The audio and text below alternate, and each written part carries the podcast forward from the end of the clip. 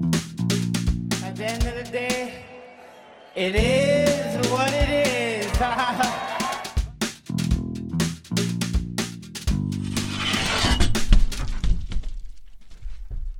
Bienvenue dans l'épisode numéro 42 du Guillotine Podcast. On va parler de UFC 266, carte avec deux combats pour la ceinture, les featherweight chez les garçons et les flyweight chez les filles. Euh, D'autres super bons combats, notamment dans les prélims. On va parler justement des combats dans les prélims et des combats sur la carte principale. On va revoir euh, les principaux combats. Je vais pas tous les revoir. Il y en a qui étaient plus intéressants que d'autres. Il y a eu des rounds de folie, il y a eu des combats de folie, euh, des grands moments de MMA, puis aussi certaines histoires qui, ont amené des combats euh, sur cette carte, notamment euh, Dan Hooker et Nasrat, les deux qui étaient en galère de visa. Nasrat qui a dû euh, rentrer en Allemagne pour les funérailles de sa mère et ça l'a mis en galère de visa pour pouvoir re-rentrer sur le territoire. Vraiment une épreuve super difficile pour lui. Euh, les deux athlètes ont fait le poids, hein, les deux des lightweight à 155, un exemple de professionnalisme, vraiment genre ça, ça peut faire penser à, d'autres fighters comme, euh, comme, Kevin Lee, par exemple, que, malgré tout j'adore, euh, qui a manqué le poids, genre euh, une paire de fois. On a aussi droit au, retour de, Nick Diaz, qui, pose beaucoup de questions sur euh, l'é- l'état émotionnel des, fighters, l'envie de fighter justement pour, ces fighters-là, pour pourquoi revenir, que- sous quelles conditions, dans, dans, quelle forme, à quel niveau, etc. Je veux dire, c'était une carte vraiment, vraiment spéciale. Euh, puis évidemment, euh, bon, un public plein à Vegas, etc. Ça c'est cool, même si euh, bon, on commence à s'y réhabituer doucement. Euh, pour, moi, c'est toujours un grand moment, je pense, de, revoir un public avec une grosse ambiance, notamment quand, par exemple, Nick Diaz est rentré, dans l'arena. Même via la même via la télé quoi ça ça se sentait que les gens les gens étaient bouillants etc c'est cool de revoir autant d'ambiance euh, puis bon, euh, voilà, un beau beau titre euh, pour pour pour Valentina, aller chercher. Et puis évidemment le clash entre les deux coachs de The Ultimate Fighter saison euh, 29, il me semble, entre Alexander Volkanovski et Brian Ortega. Voilà, on a du beau combat. Je vous propose de rentrer directement dans les prélims. Avant de parler de Dan Hooker contre Nasrat, on va parler de Chris Daukaus contre Shamil Abdurakimov. Vu qu'après euh, les, les top, euh, on va dire euh, top 5 euh, chez les, chez les heavyweights, quand on a Gan, Ngannou, Miocic, bon évidemment il y a Curtis Blade, Rosenstruik, euh, qui eux aussi se sont battus justement sur cette carte. C'est assez dispersé, euh, il y, a- quand même de la place pour aller chercher du, classement euh, chez, les heavyweights. Et euh, justement, les deux combattants, Daukaos et Shamil, eux étaient classés quelque part genre 5-7 ou je ne sais plus. Enfin, en tout cas, les deux étaient dans le top 10, me semble-t-il. Donc, c'était une belle victoire à aller chercher pour, pour, l'un comme pour l'autre. Mais je trouve que l'américain était quand même un niveau au-dessus au niveau de la, de boxe. Il a fait vraiment mal à son adversaire, justement sur la fin du premier où il l'a envoyé mal. Il avait juste à placer des one-two intelligents. Euh, L'américain utilisait clairement mieux la, distance. Euh, puis ça a payé euh, fort. hein. On est chez les heavyweights, c'est-à-dire que des, des one-two, euh, ben, il suffit d'en placer un ou deux clean. Et ça peut envoyer votre adversaire au tapis et vous donner la victoire. C'est exactement ce qui est arrivé pour Chris Dakaos, qui dans le deuxième a réussi à placer un, un magnifique one-two qui arrivait pleine mâchoire. C'était déjà arrivé au russe hein, à la fin du premier. Malgré tout, il a pas réajusté sa distance. Euh, puis voilà, c'était bye-bye. Il a suffi d'une grosse droite sur la mâchoire parce que euh, Chris Daukaos a quand même gagné genre, ses trois premiers combats dans, le UFC. Les trois par KO ou euh, dans euh, le premier round. Là, il lui aura fallu deux rounds, mais bon, euh, niveau du deuxième round, c'était pas mal au début, me semble une minute, quelque chose comme ça. Et puis ça a été vite pour lui. Hein. C'est encore, c'est encore un gars qui est vraiment talentueux, qui a une grosse frappe, euh, qui sait bien se placer, qui sait bien bouger. Et, euh, et puis ça, ça a fait boum. Et euh, est parti au tapis, euh, knockout direct. Enfin voilà, Daniel Cormier a, a- a- a mis un point en avant qui était, qui était drôle et qui était absolument vrai. C'était genre le nombre de fois qu'on a vu genre des crachats partir de la bouche de, de, de Chamil parce que genre il s'est pris des droites, c'était euh, impressionnant. Il y a beaucoup de choses qui sont parties de là, mais malheureusement le dernier était fatal pour lui et puis euh, la- l'arbitre a dû arrêter ça directement derrière. Mais il aurait dû, pardon, arrêter ça directement derrière. Il l'a pas fait. C'est-à-dire qu'il s'est mangé un grand, un grand pound qui était absolument pas nécessaire. Je veux dire, quand Chris Duckles l'a envoyé genre clairement au sol avec la tête qui rebondit sur le mat, hein, le kit complet. Enfin, il, regarde, il, était là pour lever les bras, il regarde l'arbitre. L'arbitre, genre, se met juste à côté de, de, son adversaire, de, de. Mais euh, l'arbitre lui dit pas d'arrêter, quoi. Il dit, ben, vas-y. Et puis, eh ben, Chris Zakaos a envoyé genre euh, une droite de droite, un coude. C'était absolument pas nécessaire de manger ça dans la tête. C'est aussi ça, protéger les fighters, les protéger des commotions, etc. C'est, c'est des heavyweights. Il s'est pris un coup, il est arrivé au sol, il a les bras écartés. Tout ce qu'il attend, c'est d'en prendre une dernière. Mais non, ça n'est pas nécessaire. Il a perdu déjà voilà, c'est un, peu le petit point noir de, ce combat-là, mais Chris Dakaos, ça, ça évidemment, on ne veut rien à sa performance. Hein. il a été dominant, super bon. Je pense que l'arbitre aurait pu faire une job un petit peu plus préventive pour protéger la santé du fighter russe. Beau combat de la part de Chris Dakaos. 4 victoires dans le UFC, 4 KO. Ok? Il fait peur. Après, on est habitué hein, chez les heavyweights, il y a du Nganou, y a, enfin voilà, euh, ça l'arrive, hein, mais quand même, c'est, du lourd. Euh, c'est un gars qu'on va suivre et qu'on va revoir très bientôt.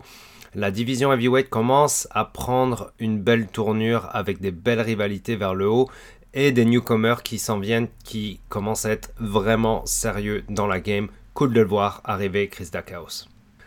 On peut enchaîner sur le combat suivant. Euh, donc Dan Hooker et Nasrat euh, se sont retrouvés. Dan Hooker surtout, hein, parce que lui, il revient de deux défaites. Il était dégoûté de perdre contre Michael Chandler, mais bon, Michael Chandler est solide. Euh, il l'a envoyé mal, il a vraiment perdu et ça lui a fait vraiment mal. Je pense à Dan Hooker. Nasrat, comme je vous l'ai dit au début, se combattait dans des, conditions assez difficiles. il, a dû rentrer pour les funérailles de sa mère qui se battait contre un cancer de, depuis deux ans, ça l'histoire. Euh, quelqu'un qui avait l'air très proche de sa famille en plus. Euh, dur pour lui, mais tout à son honneur d'avoir fait un training camp, d'être reparti en Allemagne pour les funérailles, de se galérer à faire la coupe de poids, de se galérer à se trouver un visa, trouver un visa, faire le poids. Faire le poids alors que tu arrives genre deux jours avant, genre sur place, je veux dire, c'est de la folie. Il l'a fait, méga respect à lui pour ça. Euh, le combat en lui-même, vraiment un sens unique. Dan Hooker a vraiment dominé les débats. Euh, il revenait de deux défaites. Hein. Il n'y a pas si longtemps que ça, c'était vraiment un top contender chez les lightweight et ces deux défaites-là l'ont mis vraiment genre plus bas. Et puis c'est peut-être une des raisons pour laquelle on le voit dans les prélims hein, directement. Euh, forcément, si, on l'aime bien un peu, ben ça, ça fait un peu chier de le voir dans les prélims, mais, c'est un fighter à 100%. C'est genre, il est pas là pour. Euh, c'est vraiment pas le genre de gars à chialer, à dire genre, je veux ci comme combat, je veux ça comme combat, je veux me battre à ce moment-là, je veux me battre là-bas, je veux me battre contre lui, je veux me battre à ce point-là. Non. Danouker, il avance, il se bat, s'il perd, il se relève, il recommence. That's it, City King Boxing. Euh, et, hier, il nous a livré une prestation qui était genre, moi je trouve pas parfaite, mais dans les conditions dans lesquelles les deux sont arrivés, c'est genre, c'est parfait pour Danouker parce que il nous a livré genre, bah, j'aime pas trop ce mot-là, mais une masterclass quand même, on va dire. Hein. Euh, domination sur trois rounds. Euh, beaucoup de striking. Le premier round, c'est pas compliqué, c'est genre que des one-two de la part de Dan Hooker qui, genre, qui faisait tourner euh, Nasrat contre, la grille. Nasrat a juste fait le tour de l'octagone pendant que Dan Hooker, lui, genre, envoyait quelques kicks tranquillement, quelques low kicks, un one-two, vraiment tranquille, garder la distance, le garder le long de la cage. Un round pour Dan Hooker. Facile. Facile. Deuxième, pas mal pire pas mal pire pour Dan Hooker. Enfin, quand je dis pas mal pire, c'est pas mal pire pour Nasrat au final, puisque Dan Hooker a continué à accélérer. Et là, il nous a montré qu'il était capable de aussi euh, genre, envoyer des super takedowns, mais ça, on le savait, hein, on ne l'appelle pas The Hangman pour nothing, pour, rien, pardon parce qu'il est capable de choquer tout le monde et pour choquer quelqu'un, bah, des fois il faut le mettre au sol. Et il a une puissance de takedown qui est magnifique, Dan Hooker. Nasrat a rien pu faire sur la défense des takedowns, pas de sprawl, rien. C'était super beau. Euh, Nasrat était vraiment en difficulté dans le deuxième. Dan Hooker a vraiment genre roulé sur lui. Euh, des beaux enchaînements, des beaux genoux aussi, hein, avec un magnifique dans le clinch où bah, Nanouka cherchait pas trop à faire de la lutte hein, dans le clinch, c'est pas trop son délire. Lui, c'est genre, il va essayer de faire une ouverture pour envoyer un coup, d'envoyer un genou.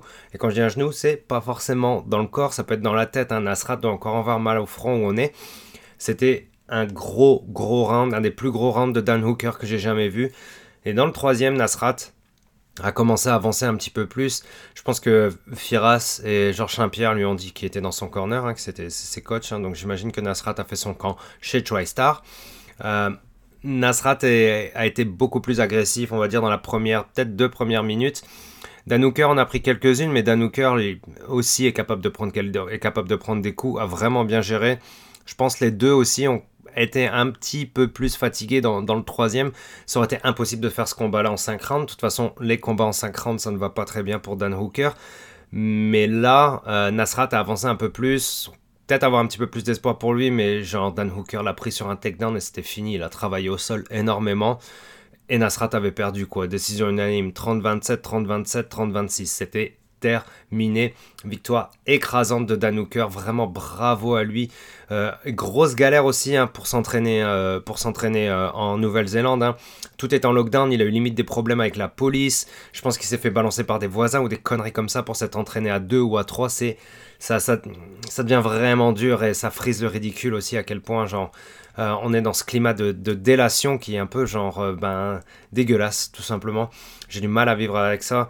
Euh, voilà, je sais qu'il faut, qu'il faut tous qu'on se protège, on a tous envie de sortir cette galère ensemble, mais je pense pas que la délation soit, soit vraiment un problème, surtout pour quand on se retrouve dans des conditions comme ça où c'est genre des professionnels qui essaient d'aller travailler, qui sont deux ou trois, mais qui portent pas de masque et qui vont casser la distance, bah oui, ils font de la lutte, ils font ci, ils font ça, c'est normal. Donc voilà, parenthèse à part, c'était dur pour lui. Euh, City Kickboxing pense même à déménager aux States juste le temps que le Covid passe parce que c'est trop galère pour s'entraîner. Victoire écrasante de Dan Hooker, magnifique. Bravo à Nasrat qui, lui, pareil, hein, quand même, il s'est pointé. Il a donné tout ce qu'il pouvait, tout ce qu'il a pu. Dan Hooker était un niveau au-dessus, je pense. C'était ça le problème aussi, tout simplement. Mais voilà, il est venu, il a fait le poids, euh, il s'est battu, euh, il a pensé qu'à ça quand il se battait. Bravo aux deux. Euh, Dan Hooker a été très respectueux de Nasrat dans son, dans son speech de post-fight. Bravo à lui, c'est un bon gars. Nasrat est un bon gars, bravo aux deux. Franchement, les deux ont gagné ce soir, niveau respect, clairement. Bravo à eux deux. J'ai hâte de revoir Dan Hooker dans un prochain combat chez les Lightweight. Je me demande contre qui ça pourrait être. Mais n'importe qui, encore une fois. Hein. Lui, je pense qu'il serait capable d'aller chercher n'importe qui. Euh, évidemment, hein, c'est plus compliqué euh, dans, le top 3, quoi. Mais bravo à Dan Hooker, ça était cool de le revoir en forme comme ça. On peut passer au pay-per-view, the main event. Ça a commencé avec les flyweight chez les filles, avec Jessica Andrade contre Cynthia Calvillo. Cynthia Calvillo qui n'a jamais, jamais été finie.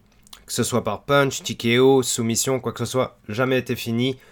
Jessica Andrade, elle, on connaît, hein, mini tank, super forte, euh, vraiment avancée droit, euh, toujours avancée sur toi, toujours dans ta face. Euh, le type de fighter que, j'aime beaucoup parce que c'est des gens qui avancent et qui, vont, qui, vont pour striker, qui vont pour banger. Ça fait vraiment plaisir à voir. Et Jessica Andrade a encore livré. C'est vraiment le petit tank, quoi. Elle avance toujours sur toi, elle avance toujours sur toi.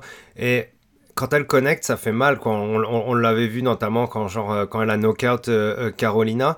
C'était violent, quoi. Genre, droite pleine poire, plein dans le pif. Carolina, genre, la tête contre le mat en tombant, etc. elle est toute petite, elle fait 125 livres, mais c'est une bombe. C'est une bombe.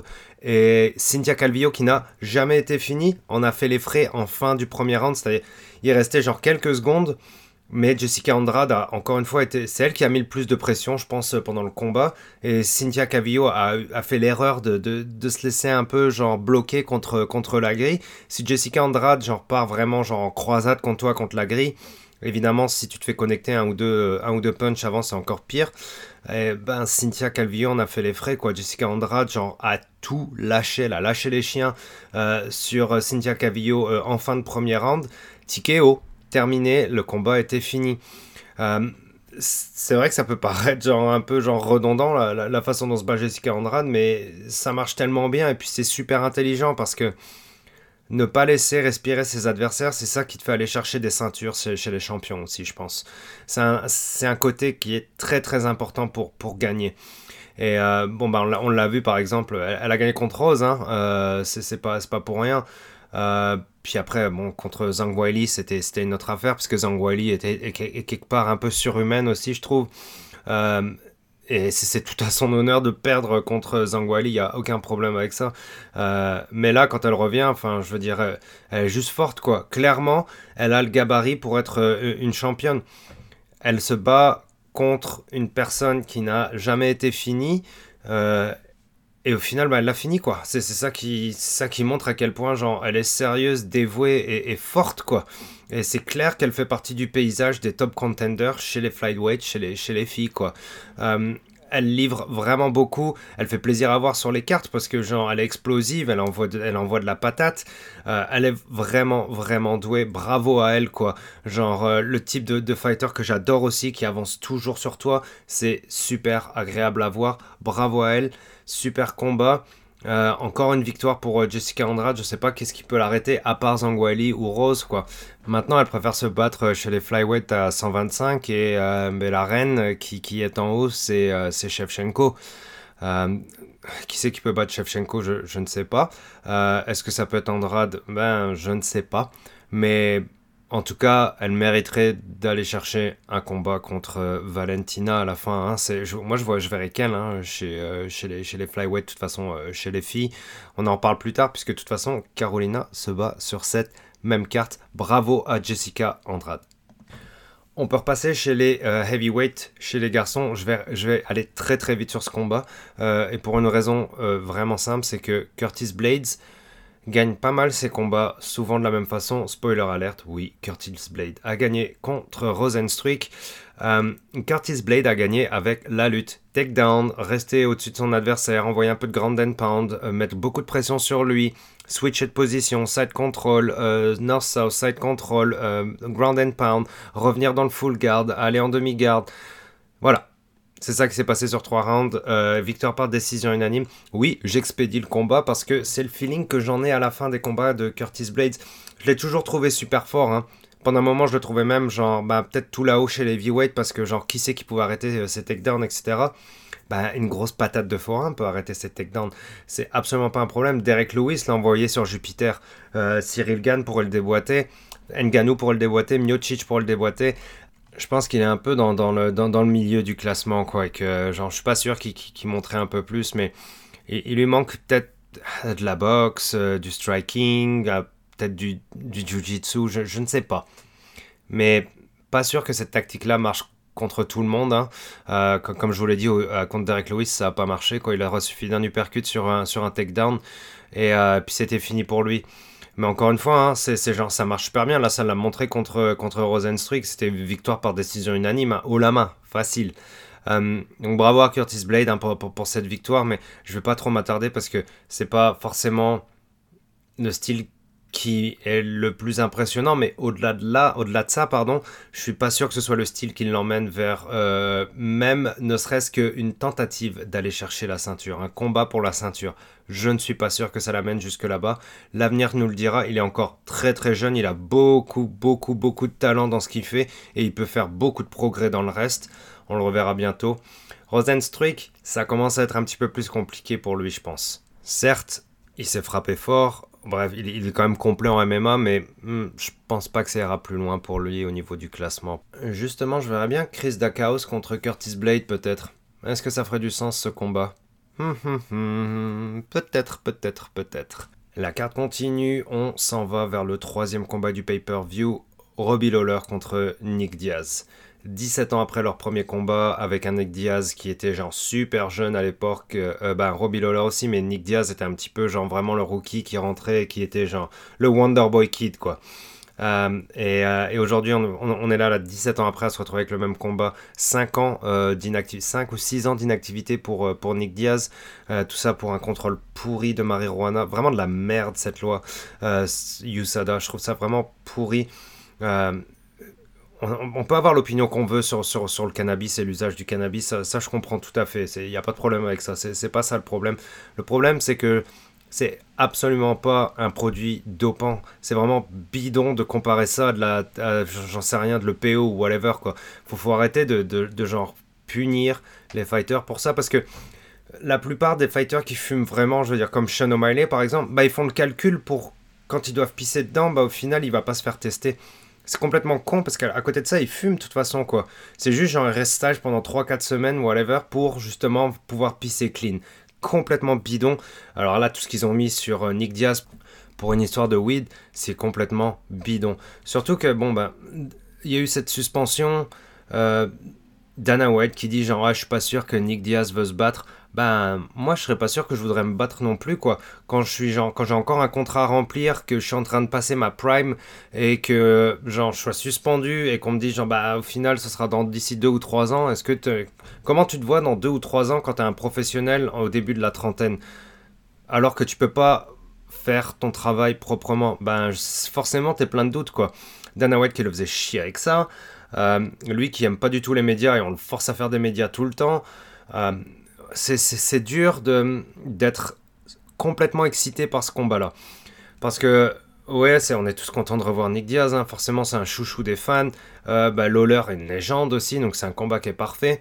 Mais on doute aussi de l'état de forme dans lequel va arriver Nick Diaz parce que moi j'y crois au, fameux euh, euh, ring rust, la, rouille du ring ou de l'octagone, peu importe, qui fait que ben, t'es éloigné de l'octagone pendant des années et des années tu fais pas de combat professionnel, puis tu reviens de nulle part, et puis euh, les gens attendent de toi que tu sois genre exactement le même athlète que tu étais il y a 6 ans euh, dans un de tes combats de prime contre GSP par exemple, quoi, euh, pour Nick Diaz. C'est dur, c'est dur, il faut un train de vie genre, je pense vraiment exceptionnel, parfait, du sparring régulier, etc., etc. Même si évidemment, hein, genre il roule tout le temps, il s'entraîne à la boxe, il boxe souvent, etc. C'est sûr, il, il était dedans, quoi, clairement mais est-ce qu'il était prêt pour arriver à un niveau genre aussi demandant que ça l'était hier soir? Euh, Robbie Lawler, lui, s'est toujours battu, quoi. C'est sûr, son niveau était ben, forcément un petit peu en, creux de vague, quoi, Robbie Lawler sur les dernières années, mais ça a toujours été Robbie Lawler, quoi. Euh, il a toujours été là, il a toujours envoyé. Bon, certes, il a perdu, gagné, etc., mais lui a été actif. Nick Diaz l'a pas été. Les deux fighters à une semaine, à une semaine Enfin, je pense que ça vient de Nick Diaz, mais je suis pas sûr. À, une semaine du combat, bah, pas sûr, je vais faire le poids, quoi. Bah, moi, je suis pas sûr. Nick Diaz, il est voulu couper du poids. Du tout. Je sais pas. Genre, euh, je suis pas sûr. Il était, c'est peut-être décidé à l'avance à dire, genre, fuck it. Je coupe pas le poids, je m'en crisse, man. De toute façon, genre, ils vont quand même laisser me battre. Au pire, on fera un catch weight parce que ce combat-là, c'est clairement pas un combat pour. Euh, pour aller, euh, pour aller euh, chercher une ceinture ou quoi que ce soit, même si Nick Diaz dit genre euh, it's bullshit, j'aurais, dû, dû me battre contre Kamaru Usman. Ok, ça c'est plus pour le fuck you aux médias et à tout le monde qu'il le dit, qu'il le pense vraiment, je crois. Mais voilà, c'est, vous sentez un peu tout le doute que j'amène genre sur, sur cette présence de, Nick Diaz de, dans l'octa, que ça commence à faire beaucoup. Puis lui qui dit, ça par contre, le fait qu'ils disent aux médias avec la pure des transparences, genre, bah j'aime pas vraiment me battre, quoi, parce que genre, euh, les gens qui disent que t'as pas peur de rentrer dans l'octagone et tout ça, ça c'est bullshit. Moi, ça j'y crois aussi. C'est vraiment, je pense, toxique d'arriver, genre, avant les combats, de dire genre, ben non, mais moi je j'adore ça, j'adore la violence, euh, oui, ça, bon, je peux comprendre aussi, hein, c'est sûr que on doit aimer se parer, se taper dessus, etc., ça peut être le fun mais genre vouloir vraiment faire mal à quelqu'un, le blesser, avoir aucune peur, pas avoir peur pour sa santé, pas avoir peur de perdre, pas avoir peur d'être humilié devant des milliers et des milliers de personnes euh, dans l'enceinte et des millions de personnes devant leurs écrans, pas avoir peur de rien, bidon man, bidon. Qui c'est qui a pas peur de ça? Genre, tu peux être le gars le plus fort du monde avec les plus gros muscles et les plus gros skills en arts martiaux. C'est genre, il y a quand même un gars qui rentre dans l'octagone pour te faire mal à la fin de la journée. Si t'as pas peur de ça, ou alors si tu fais semblant de pas avoir peur de ça, encore pire, bah, je trouve ça vraiment bidon, quoi. Et euh, puis lui, il a raison, il dit genre, I despise them, I despise them. Ça veut dire que, vraiment, il a pas de respect pour les gens qui disent genre, non, mais j'ai pas peur, je m'en fous, c'est bidon. Ça, c'est normal, mais tout le reste à côté, l'histoire du poids, l'histoire de la suspension, l'histoire de genre j'ai pas vraiment, j'ai pas vraiment envie de me battre, euh, peut-être pas sûr. Tout ça réuni ensemble, c'est genre ça, ça met un espèce de doute justement sur l'entrée de, de, Nick Diaz dans, dans l'octagone. Le premier round nous a un peu rassuré là-dessus quand même parce qu'il y a eu très bel échange de boxe entre les deux fighters. Même si je pense que Lawler déjà dans le premier mettait plus de puissance. Euh, l'histoire, euh, dernière, dernière parenthèse, euh, combat en 5 rounds, j'avais complètement oublié, hein. je vois 5 rounds au niveau quand, quand le combat commence. C'est complètement con, c'est con, c'est con, c'est con. C'est encore plus de la provocation, je pense, du part du UFC. C'est genre, on va te mettre la misère, même si t'es pas en forme, on va te mettre pour 5 rounds. J'en sais rien. Ou alors pour faire ça, genre d'une façon un peu exceptionnelle, c'est complètement bidon, vraiment bidon. J'ai trouvé ça pourri. Euh, on repart dans le combat. Beaux échanges de boxe entre les deux. Franchement, euh, euh, Diaz, même s'il frappait pas aussi fort que ça, euh, il se protégeait quand même bien, il mettait souvent le téléphone, il en a mangé une ou deux, euh, il envoyait des super coups au corps pour Lawler. Lawler a eu mal sur les coups au corps. Je l'ai vu grimacer, je l'ai vu reculer, parce que Lawler, lui pareil, hein, c'est un tank, il adore avancer droit et vraiment dans ta face et vraiment faire mal. Et comme le combat, même combat que contre Cowboy, Robbie Lawler. Première 30 secondes, il rentre complètement fou sur, euh, sur Nick Diaz et Nick Diaz survit quoi. Pas de problème. Et là je me dis genre ok, Nick Diaz est chaud, Nick Diaz est en mode Nick Diaz, il y a moyen que ce soit un combat de fou. Et le premier round était super bien, super bien. Vraiment des beaux échanges entre les deux. Moi j'ai trouvé ça vraiment que de la boxe anglaise, quasiment quelques kicks par-ci par-là. Moi j'ai trouvé ça super cool à regarder le premier round. Et j'ai trouvé ça super rassurant sur, sur Nick Diaz, même, même si la puissance n'était pas forcément là, à part pour les coups au corps. Ça s'est bien défendu quoi. Euh, même s'il courait un peu aussi Nick Diaz des fois, je veux dire, euh, il se replaçait bien, il, avait tous les réflexes qu'il fallait quoi. Je veux dire, il y avait une super bonne base et Lawler voulait frapper fort, voulait lui faire mal. Nick Diaz répondait, c'était super cool. Mais dans le deuxième, là, ça a commencé à baisser en intensité, direct. Et là, Lawler a commencé à frapper plus fort et Nick Diaz a commencé à baisser un peu en intensité, même s'il y avait du volume. C'était encore un peu moins puissant pour Nick Diaz que dans le premier. Et là, je me dis, merde, où est-ce qu'on va s'en aller avec ça, quoi? Euh, Lawler a gagné le deuxième, clairement. Nick Diaz s'est passé plus de temps à se défendre qu'autre chose, même s'il envoyait quelques coups, c'était plus des coups de défense que des coups d'attaque. Euh, Lawler a gagné le deuxième, et puis dans le troisième, là, ben, Lawler a passé la, genre, il est passé en mode genre vraiment genre euh, bête, the beast, l'animal, et, euh, et a envoyé Nick Diaz au tapis. Et Nick Diaz s'est retrouvé genre un genou au sol, c'est à moitié défendu, pas vraiment. Lawler lui a demandé de se relever. Nick Diaz espérait, je pense, que Lawler rentre dans sa garde, ce que Lawler n'a évidemment genre pas voulu faire. Qui veut aller au sol avec un Nick Diaz qui est une brute de jiu-jitsu fatigué et qui va essayer ben, justement de gagner le combat de cette façon-là il a pas, il, a pas voulu aller là-dedans, Robbie Lawler, et puis il a dû envoyer genre, euh, il a envoyé, enfin l'uppercut qu'il avait envoyé sur Nick Diaz au sol avant, bah, l'arbitre a arrêté ça vite quoi, et, euh, c'était dur de, de, voir un peu le combat qui commence vraiment pas mal et qui descend en intensité au deuxième, puis encore plus au troisième, et ça finit par un TKO sur, sur Nick Diaz. Ben, ça fait un peu chier à voir, certes, mais on a quand même vu un morceau de Nick Diaz de positif, ça c'est cool. Mais il y a toujours ce goût amer de justement toutes ces circonstances d'arriver dans, dans l'octagone qui font que merde, quoi. Ou qui, qui, il y a eu un peu de gâchis, quoi. C'est sur ces 6, 7, 6 dernières années ou je sais plus combien, quoi. Et ça fait chier de finir sur un truc comme ça parce que je pense pas qu'il va se rebattre, quoi. Hein. Euh, voilà, je, ne pense pas. Lawler, sûrement, hein, c'est un ouf. Mais euh, je pense pas que Nick Diaz se rebattra. Et, et même, même si le public l'aime toujours, euh, il a eu des mots vraiment cool pour le public et le public lui a donné beaucoup d'amour et ça, ça fait vraiment plaisir à voir pour un fan de MMA. Ben, ça, il y a toujours cette espèce de goût amer, quoi. Euh, comme, je vous ai dit, pour toutes les circonstances qu'il y a, etc., etc., etc.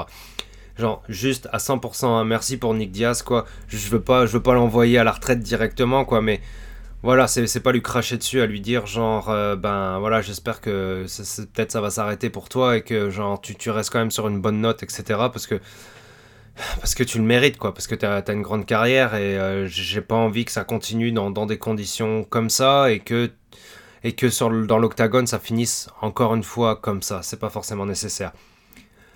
Lawler, de l'autre côté, a vraiment libéré son striking, il y a été plus fort et ça a été bon pour lui. Super combat de Robbie Lawler. Ça, je veux le mettre en avant aussi, vraiment, c'est vraiment important parce que il s'est super bien battu. Il a été super fort et puis ben, lui, lui, il peut se battre encore. Il y a des combats qui l'attendent, encore quelques-uns. Il a encore quelques combats devant lui et ça c'est vraiment cool pour lui parce que c'est un, vétéran hein, évidemment, mais qui a encore genre du knockout power, etc. Bravo à lui. Super combat de Robbie Lawler. Et merci à Nick Diaz pour ce combat. On peut passer sur le prochain combat qui est le le premier combat de cette carte pour une ceinture. On est chez les flyweight, chez les filles. Valentina Shevchenko contre Lauren Murphy. Pourquoi Pourquoi je m'attendais à ce combat-là? Eh bien, Valentina Shevchenko est une personne exceptionnelle. Euh, ben, je pense dans la cage, mais en dehors de la cage aussi. Hein. Euh, je pense qu'elle est super douée pour plein de choses dans la vie. Et, euh, et de base, je pense pas que Lauren Murphy avait la moindre chance contre, contre Shevchenko. Lauren Murphy est, vraiment une super combattante. Hein. Elle, a, elle a gagné chez Invicta. Elle a des belles victoires dans le UFC. Euh, mais Valentina Shevchenko, j'ai un peu cette impression-là qu'on doit lui fider, on doit la nourrir de combattants, quoi. Euh, un peu comme une époque euh, comme ça l'était pour John Jones, ou alors comme ça l'est pour Nunes, par exemple. je sais plus combien de défenses de titre de Shevchenko, genre quelque chose comme 7 affilés ou quelque chose comme ça. Elle a écrasé Lauren Murphy tout du long, quoi. Je veux dire, premier round, elle, a juste regardé son adversaire et elle a juste fait du counter. Euh, et de temps en temps, elle essayait quelques combinaisons avec des 1, 2, 3, 4, genre 1, 2, euh, genre jab, droite, crochet, ou alors jab, droite, kick, ou alors jab, droite, low kick. Elle a tout le temps, tout le temps fini sur des gros low kicks quand elle envoyait des combinaisons. Euh, elle a fait un bout de son speech à la fin en taille. elle a fait un bout de son elle a fait beaucoup de bouts de son speech dans des langages différents, quatre langages pour le speech. Euh, de post-fight. Je veux dire, elle a écrasé Lauren Murphy, quoi. Lauren Murphy, euh, bravo à elle parce que elle s'est relevée, elle a toujours été là. Euh, je sais même pas comment elle a fait pour, pour arriver dans le quatrième parce que Valentina Shevchenko, comme je vous ai dit, le premier, elle a juste regardé, elle a été intelligente, elle a laissé venir son adversaire un peu, etc. Mais Valentina Shevchenko est bien trop forte dans le striking, dans la lutte, dans tout quoi. La puissance des takedowns de Shevchenko, c'est incroyable. Si elle vous prend genre euh, en double underhook, c'est terminé. Tu vas au sol, elle te garde au sol pour tout le restant du round quasiment quoi. C'est genre si ça t'arrive dans la première minute du round, t'es foutu man. Foutu. Euh, elle va te mettre à l'amende, elle va te mettre mal, euh, elle va passer un crucifix, elle va faire du grand and pound. Les coups qu'elle a envoyés sur euh, le, Lauren Murphy, d'ailleurs, ça l'a fini comme ça. Hein. on voit des ralentis avec la pointe du coude qui arrive genre juste à côté de la tempe. on voit les grimaces de Lauren Murphy. Je veux dire, là, j'adore un hein, Shevchenko et c'est génial de voir genre un si beau combat de sa part et à quel point elle est dominante, mais mais ça me fait chier pour les autres combattants de les, de, les voir partir genre euh, au charbon, juste pour se faire défoncer au final quoi. Parce que Lauren Murphy était absolument pas genre euh, au même niveau que, que, que Shevchenko quoi. Je suis sûr elle était prête hein. Elle était prête à se battre, elle est prête pour un combat, etc. Mais elle n'est pas prête pour se battre contre Shevchenko parce que personne, personne n'est prête pour se battre contre Shevchenko. Alors comme je vous ai dit tout à l'heure, Jessica Andrade, oui, elle mériterait d'aller chercher, genre, encore une fois, qui d'autre que elle peut aller chercher un titre pour la ceinture, mais bon. Putain, Shevchenko, quoi. Genre, je veux dire, euh, comment ça se passerait contre Jessica Andrade, quoi? genre, même si Jessica Andrade est, est, super vaillante et un mini tank qui t'avance dans la face, etc., je veux dire, les kicks les spinning kicks, les push kicks, les low kicks, les high kicks de Shevchenko. Euh, et puis la lutte de Jessica Andrade est vraiment douée, mais Shevchenko a tellement de force, bordel Oh là là là là là là là là Et victoire au quatrième round, TKO, Shevchenko contre Lauren Murphy, quoi. C'était écrit dans l'histoire, c'était écrit avant, c'était sûr. Euh, moi, je me disais que c'était possible que ça aille dans sur 5 rounds, mais elle l'a fini, quoi. Elle l'a fini, et puis bravo à elle, quoi. C'est euh, genre, elle est exceptionnelle. Elle est exceptionnelle. Je veux dire, cette performance est, parfaite. Est-ce qu'elle peut faire mieux? Peut-être un tout petit peu mieux la prochaine fois, mais pour moi, faire mieux, ce serait qu'il y ait un adversaire qui soit vraiment à sa taille et qu'on se tape genre vraiment genre un combat de genre de vilain quoi où ça baigne dans tous les sens et puis où peut-être Valentina est en difficulté sur quelques fois où Valentina genre se fait, se fait, se fait mettre au sol et puis se galère à se relever ou des trucs comme ça. Ça, ça, ça me ferait vibrer parce que, genre, regarder ça, c'est un peu comme regarder des highlights, quoi. Je veux dire, c'est trop beau, hein. c'est sûr qu'elle elle est parfaite, etc. C'est genre, vous avez peut-être vous allez avoir l'impression que je crache sur Shevchenko. Absolument pas, elle est juste parfaite. Mais moi, j'aimerais bien l'avoir en galère un peu, et puis, je suis pas sûr que ça arrive une seule fois, quoi. À part contre Nunes, c'est arrivé.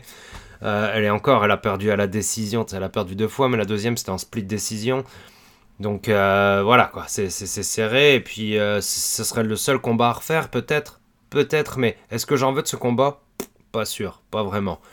Est-ce qu'il y a quelqu'un chez les flyweight qui s'en viendrait, ou en ce moment même, qui pourrait arriver à la cheville de Shevchenko? J'en suis pas sûr non plus, et ça, ça me fait un peu chier. Donc ouais, je sais, ça sonne négatif un peu, mais c'est genre, euh, regardez Shevchenko et vous verrez genre ce qu'il y a de mieux en MMA, quoi, chez, les, chez, les, chez les flyweights, chez les filles. Ça, c'est sûr. Euh, Est-ce qu'on reverra mieux euh, de mon temps? Hein, J'ai pas non plus 80 ans, hein, mais genre, euh, c'est dur, quoi. C'est dur d'être d'être à un niveau comme Shevchenko. Elle est tellement douée, c'est abusé. Bravo à elle, une grande championne. Et comme je me dis, hein, sûrement une grande humaine aussi, parce qu'elle parle quatre langages, elle est super souriante, elle, elle fait triper.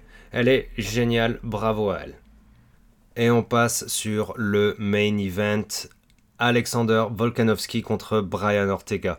Alors celui-là, celui-là aussi évidemment, hein, genre la promotion de ce combat, euh, genre j'ai pas en parler, hein, les deux étaient coach pour The Ultimate Fighter. Euh, euh, Ortega a fait un super combat contre Korean Zombie.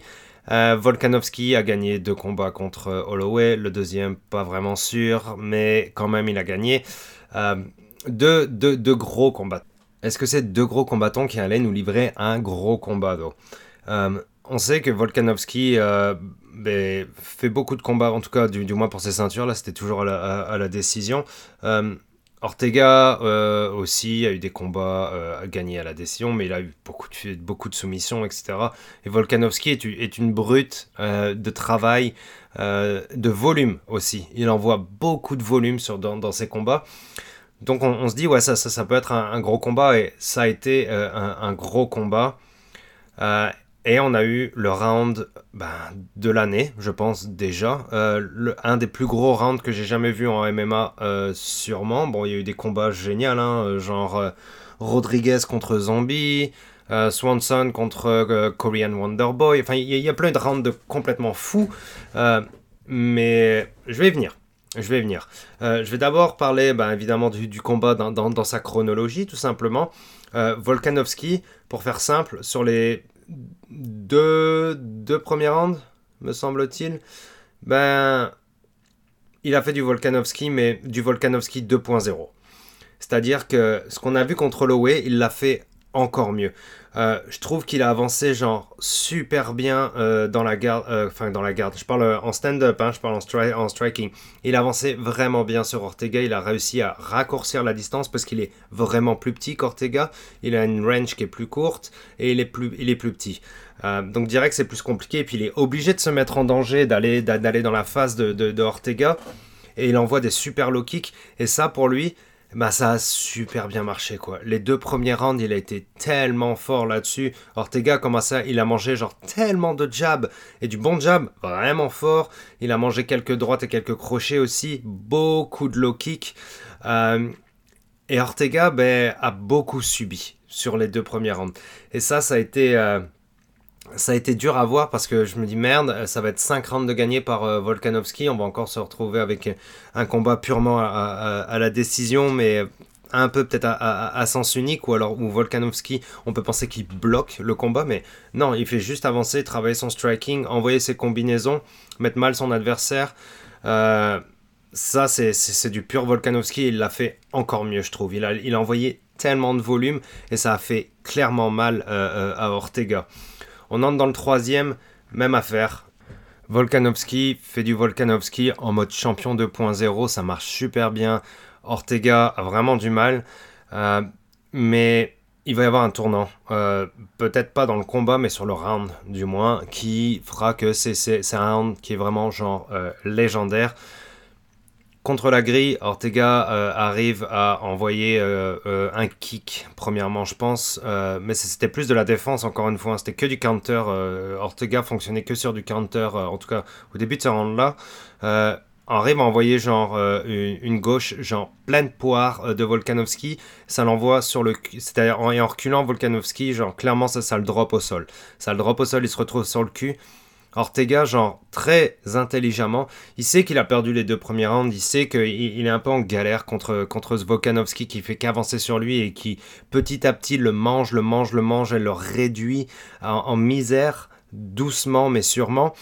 Bah, grâce à cette droite qu'il l'a à cette gauche pardon qu'il l'a envoyé sur le cul, qu'il l'a envoyé au sol, Ortega lui jump directement par dessus, arrive à passer directement en full mount. Ça a été tellement vite, ça a pris une seconde. Lui saute dessus directement en full mount, elle le prend en mounted guillotine directement. Et c'est super super serré. Je vois Volkanovski qui se retrouve, bah parce qu'il met les crochets derrière, hein, évidemment, hein, donc euh, ses jambes sont bloquées à Volkanovski. Et on voit Volkanovski vraiment, vraiment, genre, se secouer les jambes comme une anguille pour essayer de sortir de là. Et euh, avec des gros plans sur sa face, on voit que cette guillotine est vraiment, vraiment tight. Il est en galère. Il est en galère et ça dure genre 6, 7 secondes. Et là, je me dis, genre, mais c'est incroyable. Ortega va être champion alors qu'il s'est fait genre manger sur les deux premiers rounds et puis une bonne partie du troisième. Mais Volkanovski, genre, mais c'est ça aussi, hein, la, détermination des champions, c'est qu'il arrive à sortir de cette guillotine, quoi. Il repasse par-dessus euh, Ortega, il va dans son full guard. Et, il avance sur du. Et il a évidemment, genre, vu, que ça marche pour lui, de, le gros striking et d'envoyer des droites, etc., bah, il envoie du grand and euh, sur, sur, Ortega. Après, être en galère, comme je sais, sais pas combien de temps, sur une mountain guillotine, genre, directement, il retourne dans sa garde et il envoie du grand and direct. C'est un sauvage. Ça continue. Ortega, genre, évidemment, euh, lui, il est content d'être, euh, d'avoir Volkanovski, même qu'il lui envoie des grosses droites dans la face, hein, c'est pas grave, de se retrouver au sol sur le dos avec le full guard, hein, ça c'est très important quand même. Ortega, Ortega attrape un bras, bim, il passe une guillotine. Euh, un triangle, excusez-moi. Il passe un triangle facile. Il serre son triangle, met Volkanovski sur côté, serre comme un cochon, lui tire la tête. Volkanovski est en galère comme pas possible. Volkanovski ressort encore une fois. Encore une fois. Et Volkanovski, genre, finit fort sur Ortega. Et là, je me dis, genre, fuck comment Ortega doit être dans sa tête quoi? Il a eu deux occasions de finir le champion et d'être champion. Il repart euh, avec encore une fois genre la face enflée euh, à la fin du troisième. Ça va être vraiment, vraiment, vraiment dur.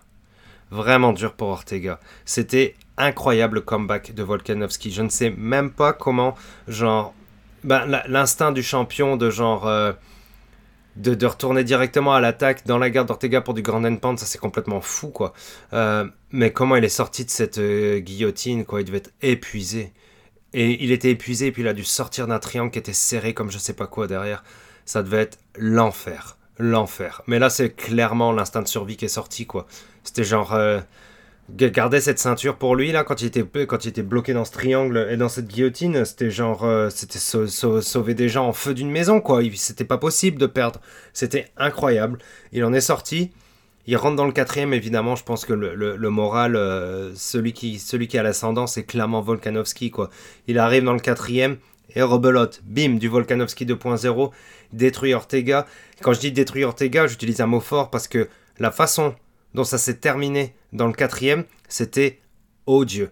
Euh, pour Ortega, que c'est parce que Ortega avait plus vraiment la force de. Parce que avait vraiment la force d'essayer d'aller chercher genre une soumission d'en dessous. Euh, quand il était, quand Volkanovski était debout, du moins, il était debout, il lui tenait les deux jambes, il lui envoyait des grosses têtes, des, grosses tartes. il y a plusieurs tartes qui sont passées quand euh, Ortega avait sa tête proche du mat et Volkanovski envoie des droites, sa tête tape contre le mat, etc. C'était dur, quoi. de Ortega voyait quasiment plus rien, je pense.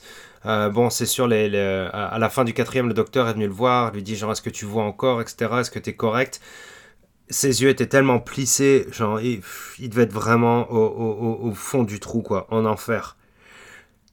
Mais là, le plus, quelque chose de incroyable encore à vivre, c'est que dans le cinquième, Ortega lâche les chiens. Il libère son striking, c'était la première fois que dans le combat, hein, il a fallu attendre le cinquième qu'il soit à bout, qu'il soit fait beat up euh, pour voir Ortega libérer sa boxe. Et fuck, le cinquième était vraiment bon aussi, quoi. Parce qu'Ortega s'est libéré, a commencé à envoyer. Euh, Volkanovski en a pris quelques-unes. Et Volkanovski, euh, c'est c'est aussi pour ça que je l'adore. Volkanovski, après s'est pris genre deux beaux jabs ou alors une droite ou un beau crochet.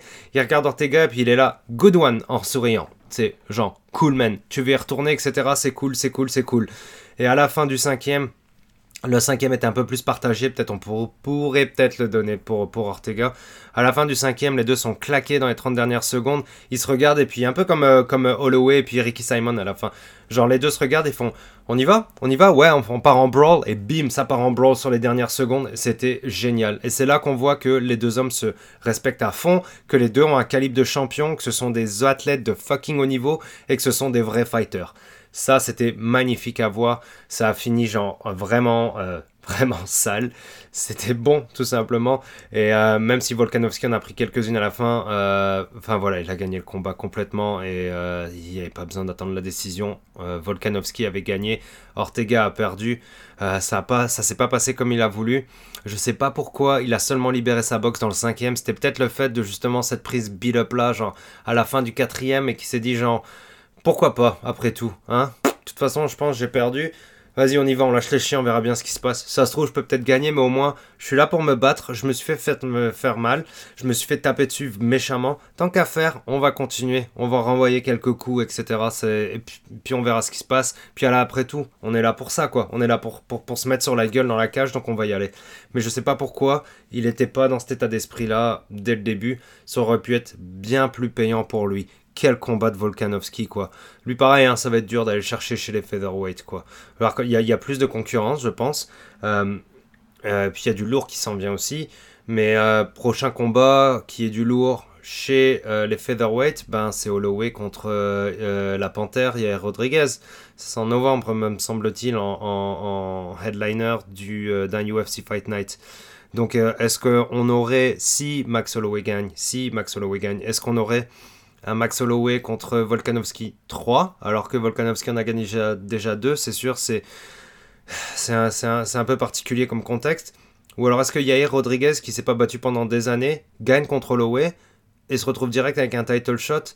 Euh, C'est weird aussi, mais il faut voir dans quel état, dans, dans quel état revient Rodriguez, s'il est en forme et s'il envoie euh, du, vrai, euh, du vrai Yair Rodriguez, qui est du striking complètement fou. à voir à voir. Euh, très bel avenir chez les featherweight. Combat exceptionnel de Volkanovski. Round 3 complètement fou. Si vous n'avez pas euh, vu le combat à fond, euh, démerdez-vous pour voir ce, au moins ce round-là, quoi. C'est complètement débile, mais genre, voyez tout le combat au complet, je pense. Hein. C'est super important euh, si vous êtes fan et si vous aimez les grands événements sportifs, parce que c'était un grand événement sportif. Les deux athlètes nous ont régalé. Bravo à Volkanovski, bravo à Ortega. Ortega reviendra, hein, je pense aussi. Je, sais, je pense qu'il a beaucoup à apprendre de cette défaite. Et Volkanovski, genre, lui est passé encore à un niveau supérieur. Bravo à lui.